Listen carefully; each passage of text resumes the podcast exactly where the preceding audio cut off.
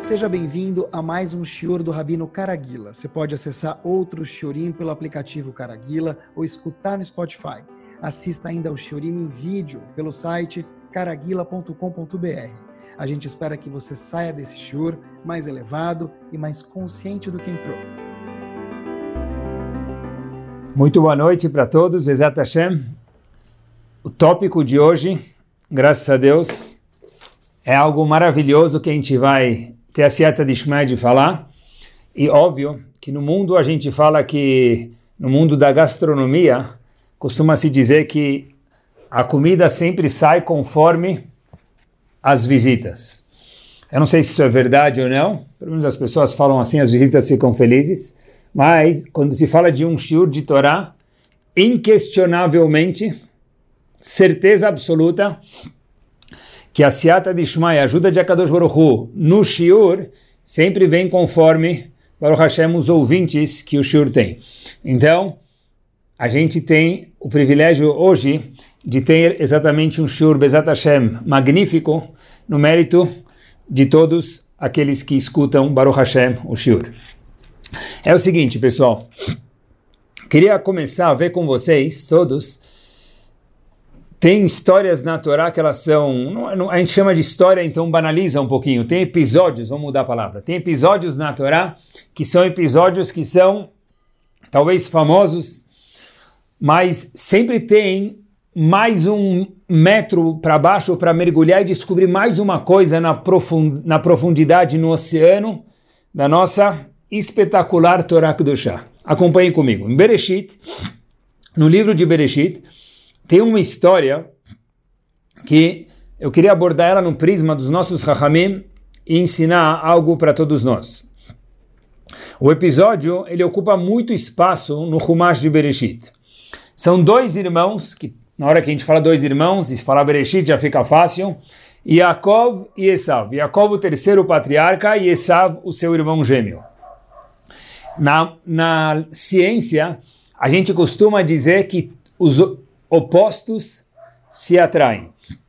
Mas a gente teve dois opostos que fugiram da lei da ciência, que a lei da ciência não se aplica a eles, que é Yaakov e Esav. No caso de Yaakov e Esav, não houve atração durante a vida de ambos. A gente sabe que Yaakov estava com medo de Esav, Esav vivia perseguindo Yaakov, então nada atraía ninguém. Eram pessoas 100% opostas uma à outra. Esav é chamado de Rashá. A palavra Rashá é perverso, é um título muito desagradável.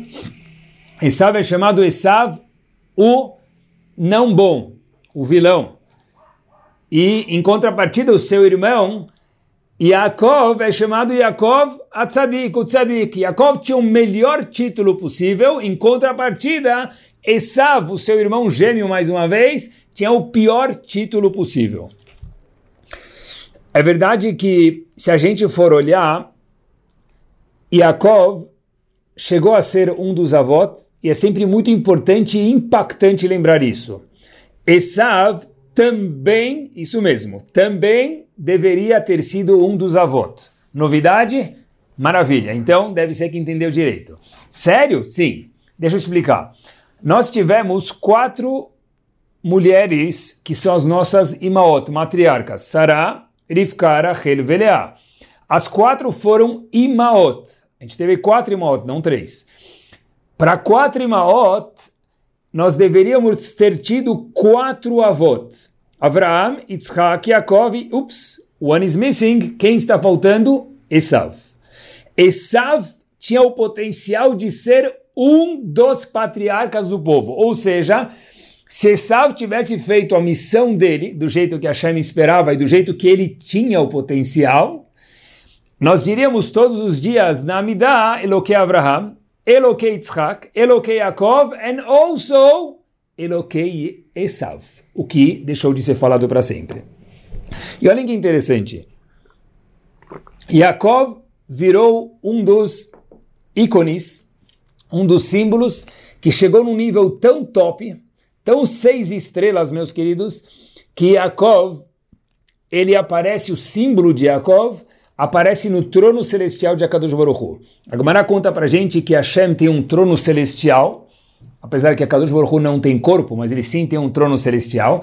Esse trono celestial de Hashem tem algumas pouquíssimas imagens. Uma imagem de pessoa que tem lá em cima é a fisionomia, a face de Yaakov Avino. Para a gente entender a que nível master Yaakov chegou.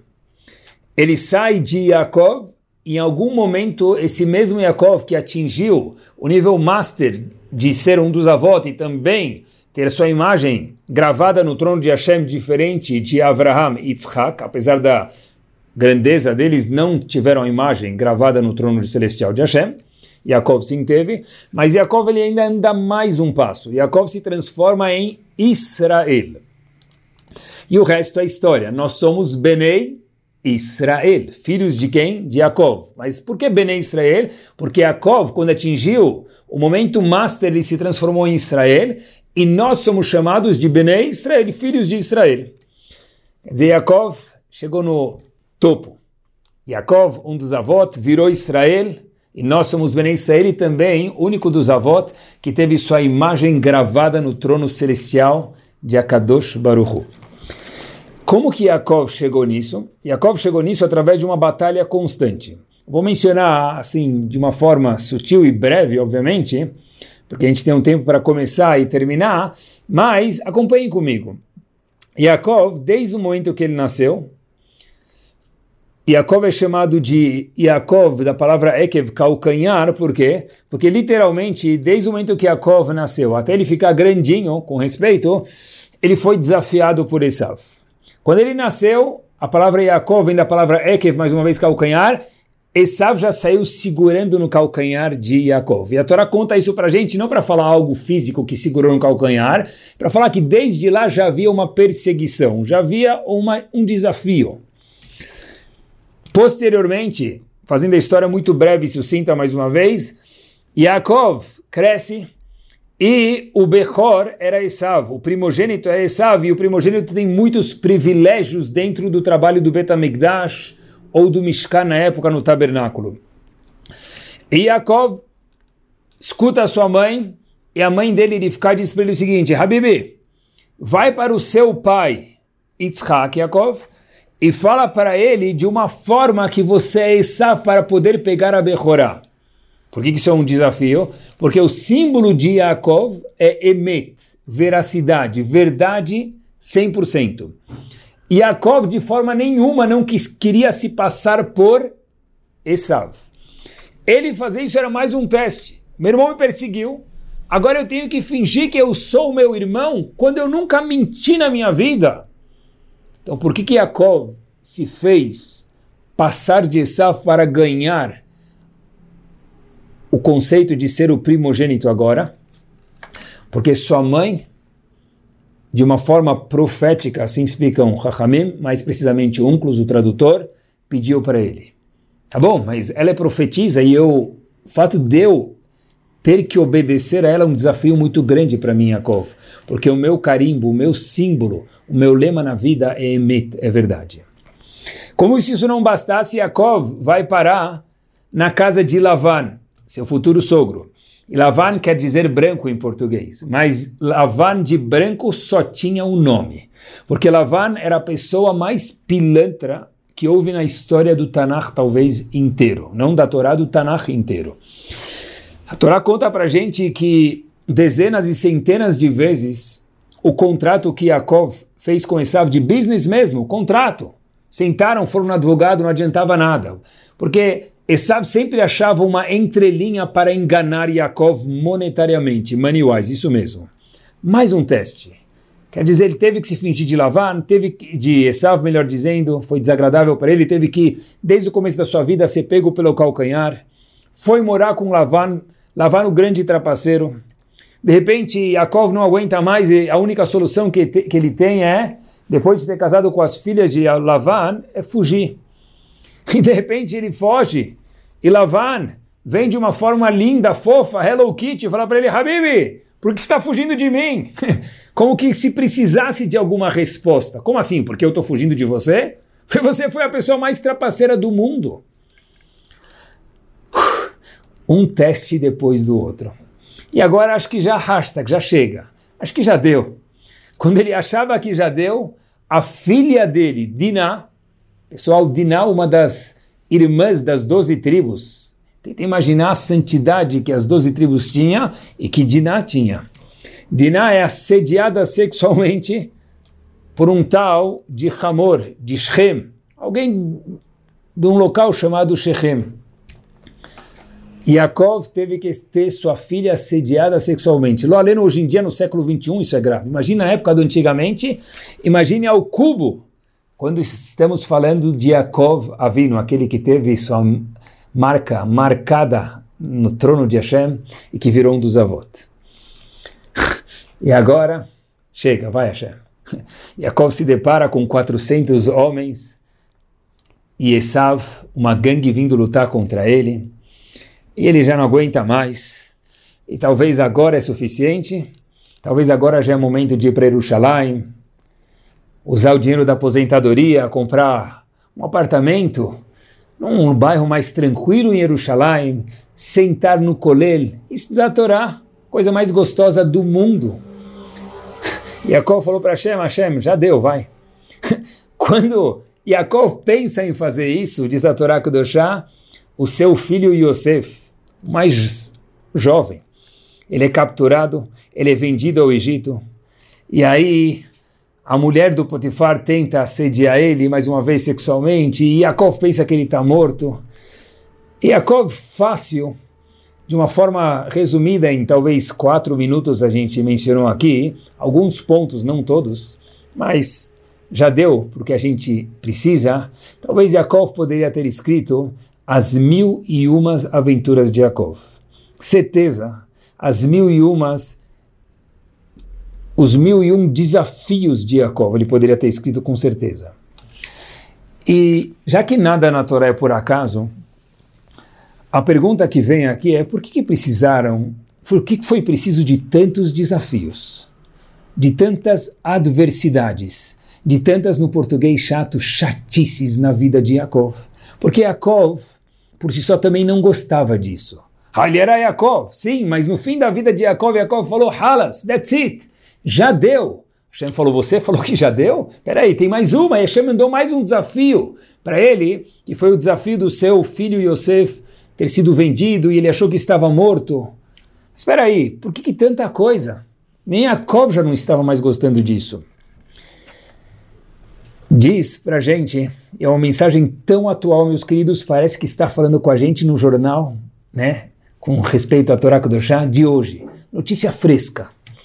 Diz de Slonim no seu livro Netivot Shalom, e por aqui a gente vai se direcionar, e aqui vai ser o norte do nosso shur, é o seguinte, diz para gente o seguinte, olha, a vida de Yaakov e Esav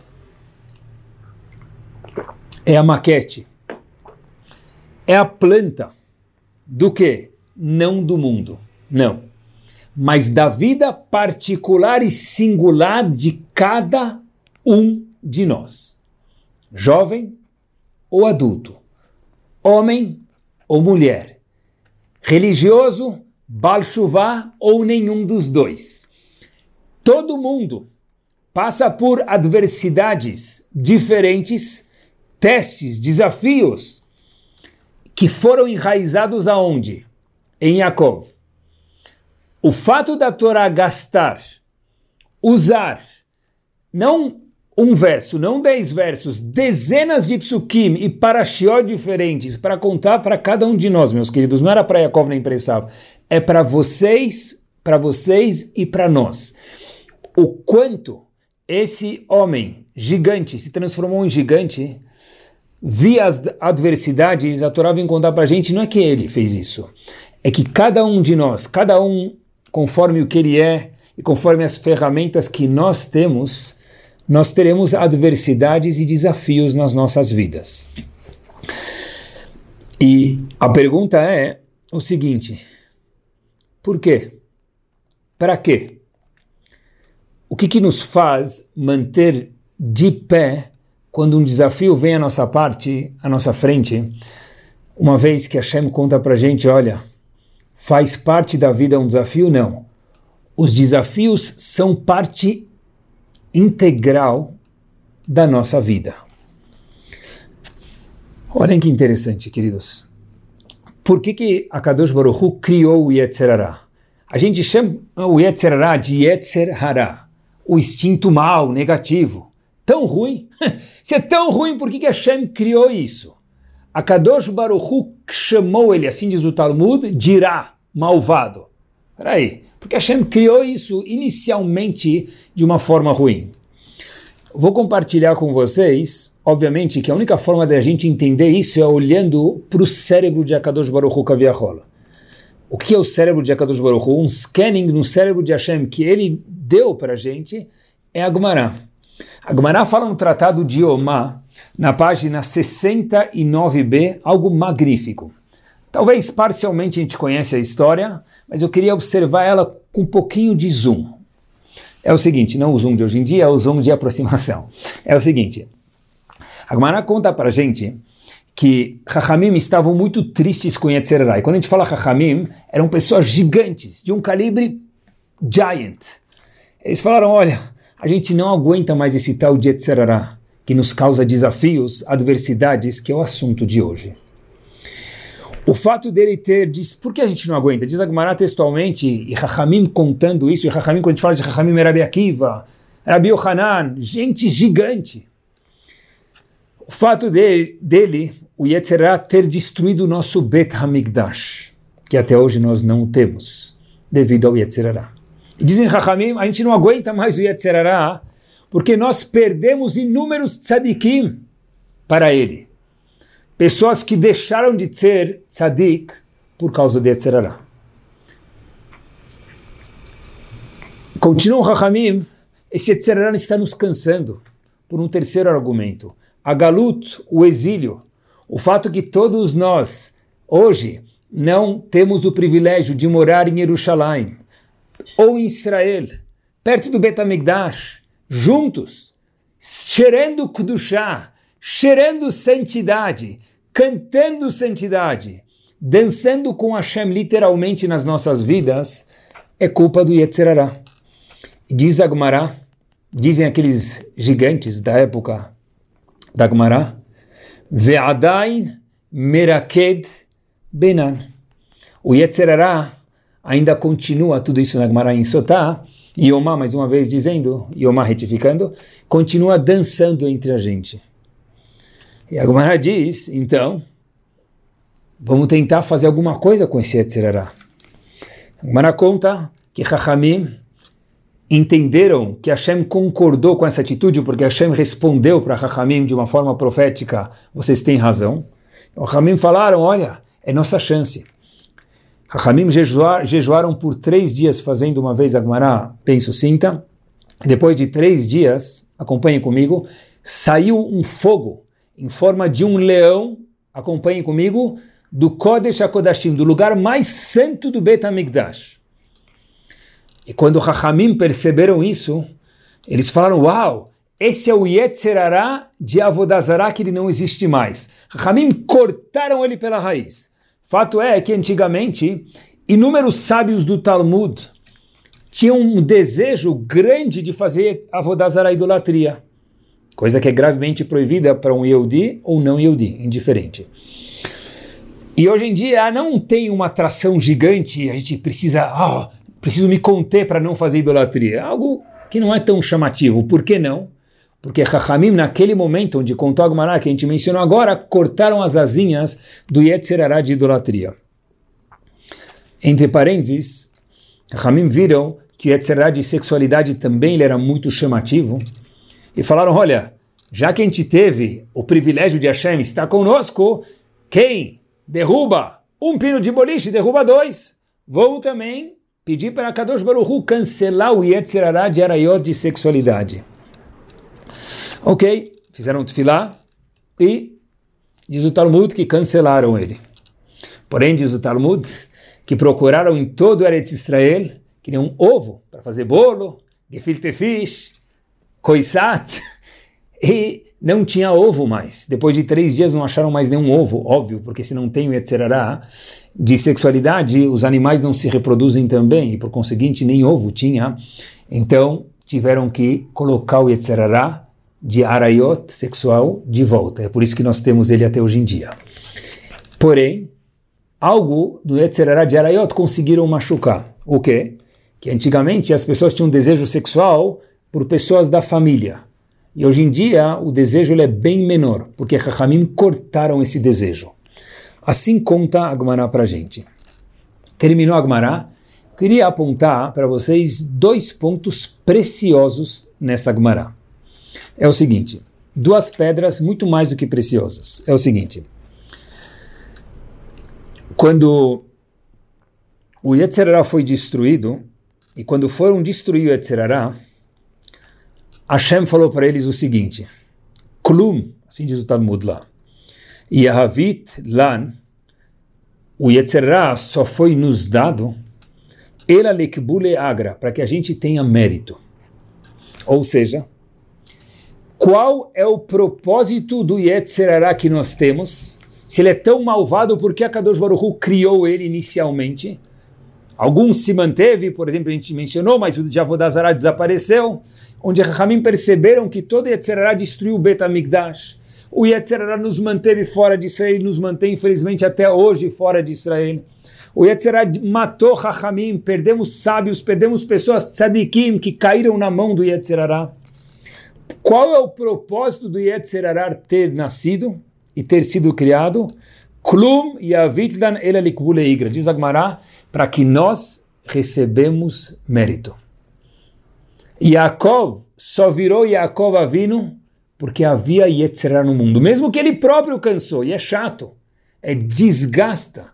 Mas o propósito master do Yetzirah é que a pessoa cresça. O Yetzirah, acompanhe comigo novidade, fica satisfeito não quando a pessoa erra, esse é o trabalho dele, mas ele fica satisfeito quando a pessoa sobrepassa aquele obstáculo, pula aquele obstáculo sem derrubar o aquele pau na horizontal que o cavalo precisava pular. É ruim ou é bom? Está marcado 1,20m. É ruim? É um desafio para o cavalo. É para ele não derrubar, pular e receber a medalha ao chegar do outro lado. O Yetzirah traz a medalha do outro lado. Klum, diz Agmará Yavidlan, ela likbule igra. Todo o objetivo do Yetzirah é dar mérito, tradução da Agmará, para a gente. O Yetzirará fica feliz quando a gente cresce. Talvez acompanhe um exemplo que traga mais perto de cada um de nós. Professor de ginástica. Ele traz às vezes aquelas elásticos duros ou algo como uma tripa de mico. Ele puxa de um lado. E o personal trainer fala para a gente, segura e puxa do outro. a nossa pergunta inicial, uma criança se pergunta, olha, Habibi, se você quer que eu puxe, quando eu puxar, cliente, vem junto comigo. Não, o personal ou segura ou puxa mais para trás. Qual é a tua personal? A resposta é que o personal tem como intuito forçar o cliente que está fazendo ginástica com ele. Ele, ele vem atrapalhar? Não, vem forçar, mas o atrapalhar é ajudar de alguma forma. O Yetzirah é exatamente o personal, ele puxa o elástico de um lado, meus queridos, para que nós possamos puxar do outro e ficar mais musculoso, sair com um bíceps maior, com uma personalidade melhor, com um caráter mais magnífico ainda. A força contra, no fim, ela é ao nosso favor. Assim também é o Yetzirará, igualzinho o personal trainer. Óbvio que ninguém está chamando o personal trainer de Yetzirará, mas funciona da mesma forma, de alguma forma, para exemplificar. E não menos impressionante que isso, essa Gemara nos ensina um segundo ponto. O primeiro ponto é que Yetzirah veio para nos dar mérito. Não mérito no Olamabá somente, óbvio, mas nesse mundo virar uma pessoa melhor. Uma pessoa com mais midot, mais caráter, mais próximo de Hashem. O segundo ponto que eu mencionei, eu queria aprender essa Gemara e me chama muito a atenção, é o seguinte. Da onde o Yetzirah saiu? Ramim fizeram tefilá, o Yetzirah de Avodazara saiu do Kodesh HaKodashim em forma de leão, que era um Yetzirah muito forte, muito difícil, e ele subiu para o Shamam em forma de leão.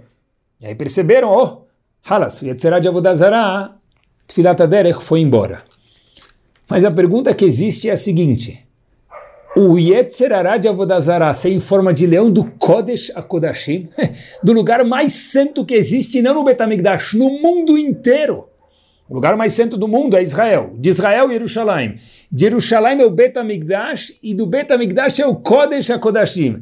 Quer dizer, la creme de la creme da Kedushá, qual que é? Kodesh HaKodashim. tá bom? Meus queridos, o Yetzerará, se tivesse saído de algum lugar e nós tivéssemos escrito Agmará, provavelmente a gente teria descrito que Yetzerará saiu, me permitam, de Tel Aviv. Talvez saiu do lixo do Betamigdash. Talvez de um lugar mais simples, menos Kadosh. Não. O Yetzerará saiu do Kodesh HaKodashim do Betamigdash. Absurdo isso. Qual é a resposta? A resposta é a seguinte: é, o teste não é fácil. Muitos tzadikim, e às vezes a gente cai no meio. Acontece. Mas o fogo saiu do Kodesh HaKodashim, do lugar mais kadosh, mais top em Ruhaniut, em espiritualidade do mundo. Por quê? Para ensinar para cada um de nós algo nada mais, nada menos do que precioso em cada desafio que a gente tem. Porque cada teste que nós temos, não teste da vida, cada teste singular que nós temos, nos faz transformar, se nós passamos ele, em Kodesh HaKodashim. Não é à toa que o o fogo de Yetzerará, de Avodazara, que destruiu o Betamigdash o primeiro, que matou Hachamim, que nos levou ao exílio, a pior coisa do mundo, saiu do Kodesh HaKodashim, sim. Porque o Yetzerará mora no Kodesh HaKodashim, porque o propósito dele, como anteriormente mencionado, é que a gente ganhe, é o personal trainer, e também é para que a pessoa, meus queridos, atinja o Kodesh HaKodashim, o lugar mais top do mundo pessoal de cada um de nós. E por isso que ele saiu do Kodesh HaKodashim. Se a gente quiser ficar em touch com o nosso Kodesh HaKodashim, é olhar para os nossos testes como uma oportunidade de estar. O Cohen Gadol é uma vez por ano. Nós é a cada teste. O desafio que a Kadosh Baruch manda para cada um de nós tem um propósito: nos dar sahar, mérito no Lamabá e também, como anteriormente mencionado, no Lamazé. Cada um deles é endereçado ao nosso Kodesh HaKodashim. Fiquei pensando o maior dos homens foi Moshe Rabbeinu, no question. Foi e é, e sempre será. Olhem o que está escrito a Moshe Rabbeinu em referência a testes, adversidades, challenges, desafios e chateações, me permitam, que nós temos em nossas vidas. A Torá nos conta em Parashat Vayelech, Vayelech Moshe, finzinho, último dia da vida de Moshe Rabbeinu, fim do Sefer Torah. Moshe Rabbeinu foi e termina o pasuk dizendo, Vayomer Alehem. Moshe Rabbeinu falou para o povo, olha, adoro vocês, gosto muito de cada um de vocês, porém, todavia, contanto, Ben mea ve'esrim shana Eu tenho hoje 120 anos. E por isso que a gente fala para alguém, viva até os 120. Abalmiu Ashrim, como se fala em árabe, porque Moshe Rabbeinu viveu 120 anos. Eu não posso mais ir e vir. Assim que disse Moshe Rabbeinu para se despedir do povo no seu último dia de vida. Moshe Rabbeinu foi, vai ele Moshe, e disse para o povo, olha, eu não posso mais ir e vir. Meus queridos, vai ele Moshe, aonde ele foi? O Passuco não conta para a gente. O Passuco fala, Moshe Rabbeinu foi e falou para o povo, eu não posso mais ir e vir. Para onde ele foi? Falar com o povo não é verdade, que o povo já estava na sua frente. E o que quer dizer eu não posso mais ir e vir? Nossos sábios nos contam, Irashi lá naquele mesmo passou conta para gente que Moshe Rabbeinu até o último momento da sua vida, fisicamente ele estava 100% saudável. Igual um jovem de 18, 20, 30 anos de idade. Então como Moshe Rabbeinu fala, eu não posso mais ir e vir? Fisicamente ele podia. O que, que quer dizer isso? Aonde Moshe Rabbeinu foi? E quer dizer eu não posso mais ir e vir? Nós tivemos alguns tzadikim, alguns rachamim, algo espetacular, que povo que a gente faz parte. Um deles, que viveu em 1850, Rav Cohen, Tzadok HaKohen de Lublin, da cidade de Lublin, famosa cidade de Lublin, no primeiro pedaço dele, ele tem um livro chamado Pritzadik, vale a pena ver dentro. O primeiro pedaço sobre Parashat Vailech, ele fala algo espetacular. Ele diz o seguinte, Vayelech Moshe, para onde Moshe Rabbeinu foi? Diz Rav Tzadok Akohen Milublin, no seu livro Pritzadik, Leolamo. Halas, that's it, foi embora do mundo. Despedida. Por quê? Aí que ele fala, para onde ele foi? O pastor não conta, foi, quer dizer, foi embora do mundo, acabou o último dia dele. Por que ele estava indo embora do mundo? Diz o Passu que eu não posso mais ir e vir, assim disse Moshe Rabbeinu, mas a gente falou que fisicamente ele podia ir e vir. O que, que ele quis dizer com isso? Diz Rav Tzadok Akohen Milublin, eu leio para vocês algo potentíssimo. Diz ele o seguinte: Adam O homem nesse mundo é chamado Oler. Ele pode ir, vir, crescer, cair. Porém, disse Moshe Rabbeinu o seguinte: Todo o tempo, eu não posso mais ir, diz Rashi, diz Pritzadik, melhor dizendo, que quer dizer sair, cair, limpol, errar. Me madrigatou.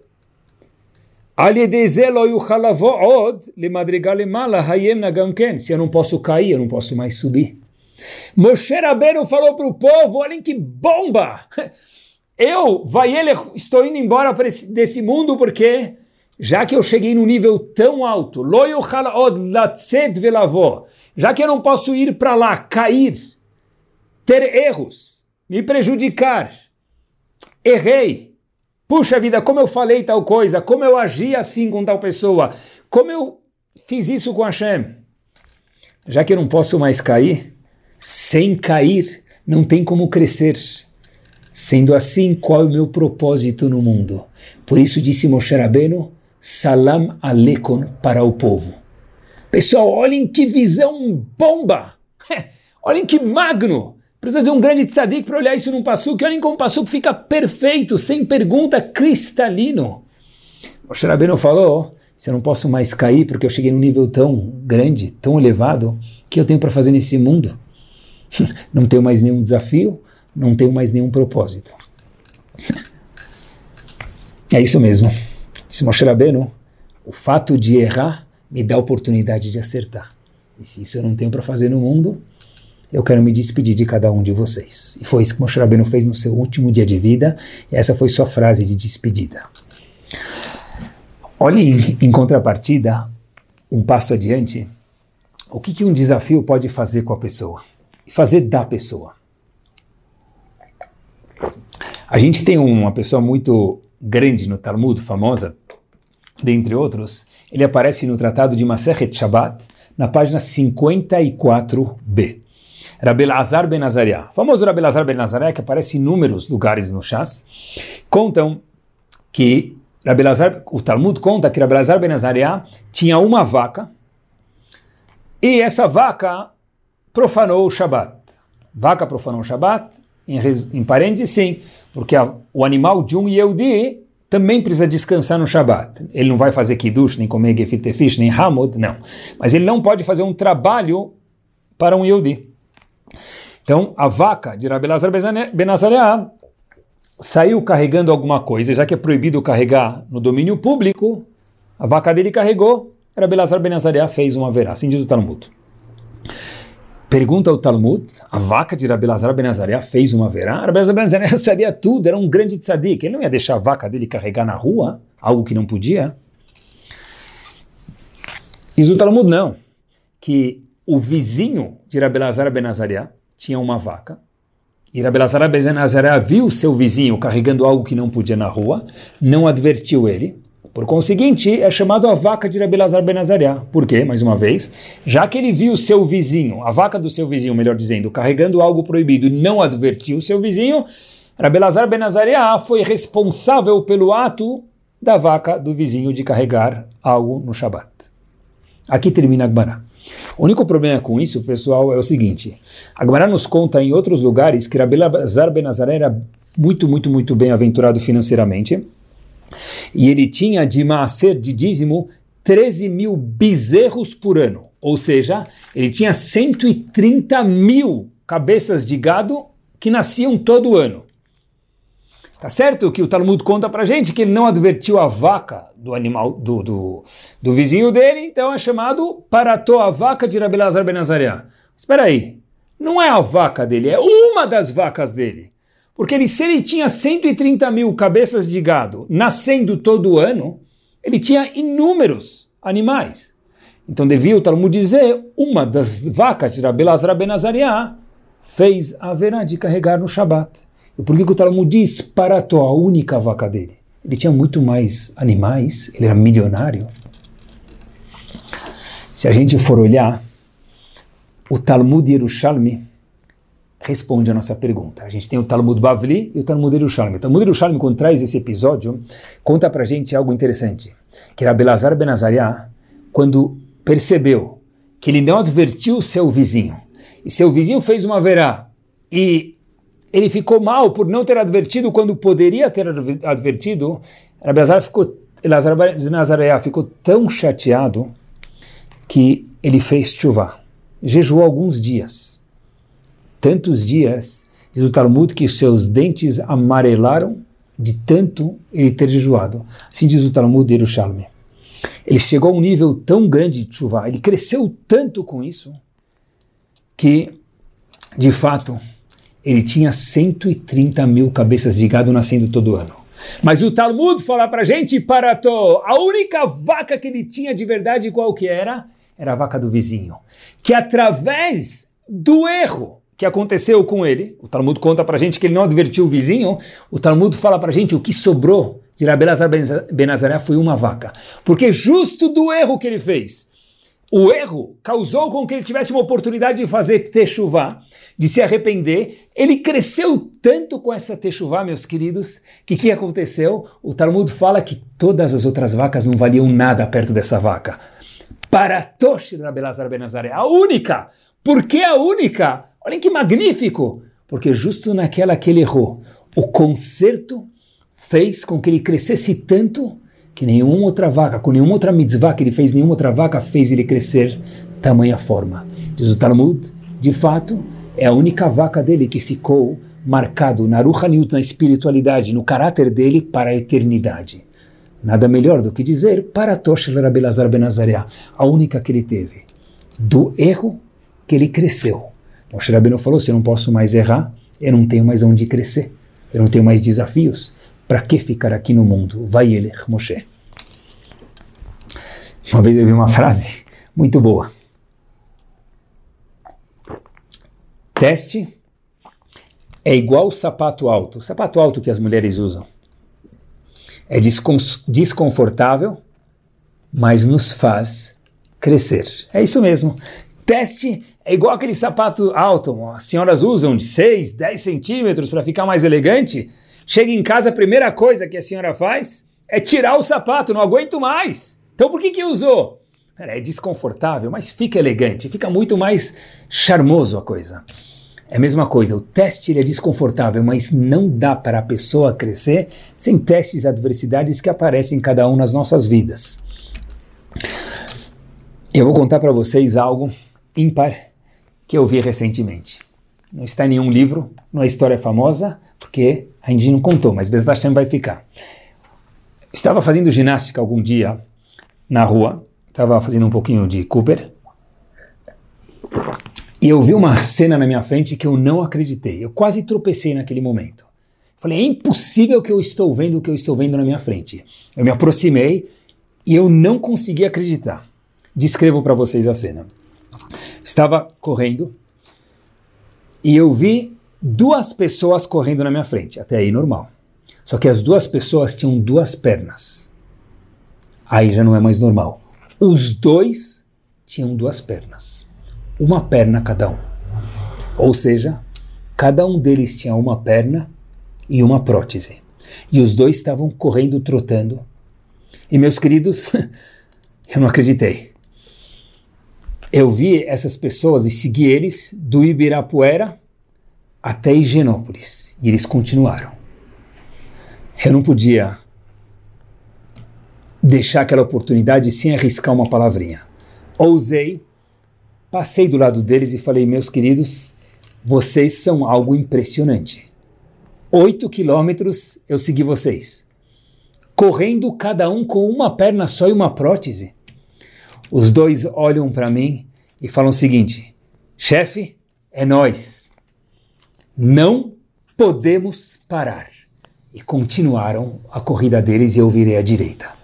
Meus queridos, Leavdil, foi o que Moshe Rabbeinu falou. Lo eu não posso mais andar. Então ralas.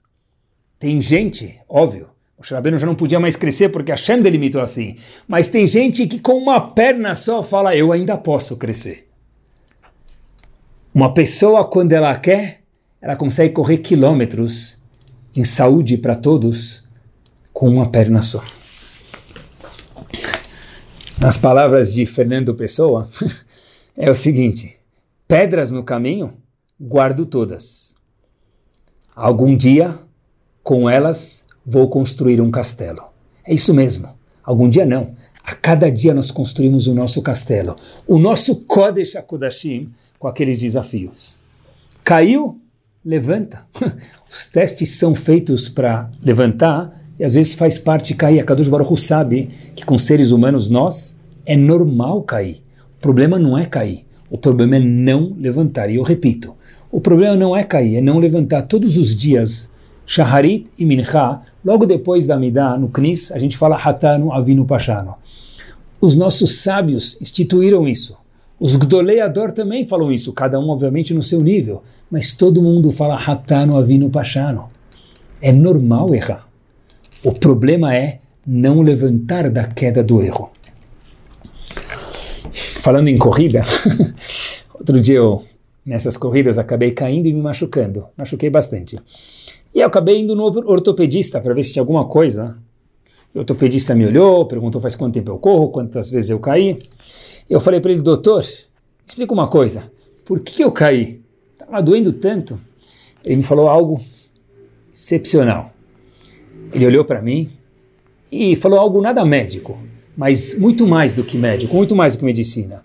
Ele olhou para mim e falou o seguinte: Olha, te examinei, isso só acontece com quem está vivo. É isso mesmo, só acontece com quem está vivo. Cair é normal. Todo mundo que anda está sujeito a cair. Só não cai quem não anda, quem não corre. Não quer cair, fica em casa.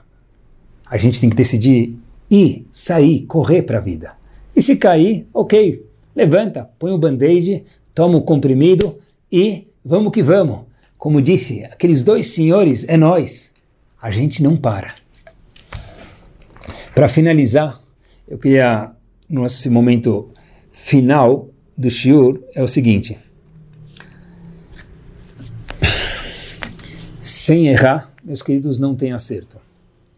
Rahamim falam para gente, mitoch shelo lishma balishma. Se a pessoa começar a cumprir mitzvot, ou estudar a Torá por motivos não bons, ele vai chegar no bom.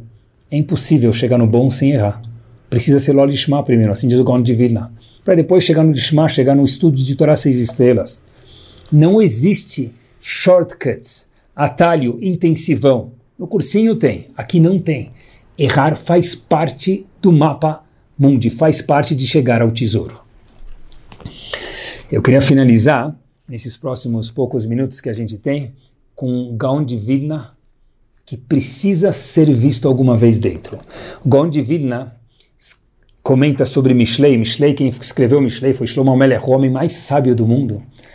Faz parte do nosso povo. A gente lê tantos livros Tem livros que foram escritos por um Talmid Chacham, ainda nada mais, nada menos do que Shlomo Melech, aquele que construiu Beit HaMikdash, aquele que foi denominado o homem mais sábio do mundo. No capítulo 19, terceiro pasuk de Mishlei, está escrito o seguinte, falo a tradução por fora para vocês, que às vezes o homem erra, se dá mal, ele culpa a Kadosh Baruch Hu. Assim disse Shlomo Melech. A que isso se refere? A pessoa erra e culpa Hashem? Acontece isso. Estou chateado com Hashem. Mas a que isso se refere especificamente? Diz o Gaon de Vilna para gente. Voltamos na máquina do tempo a 1800. Gaon de Vilna conta para gente o seguinte.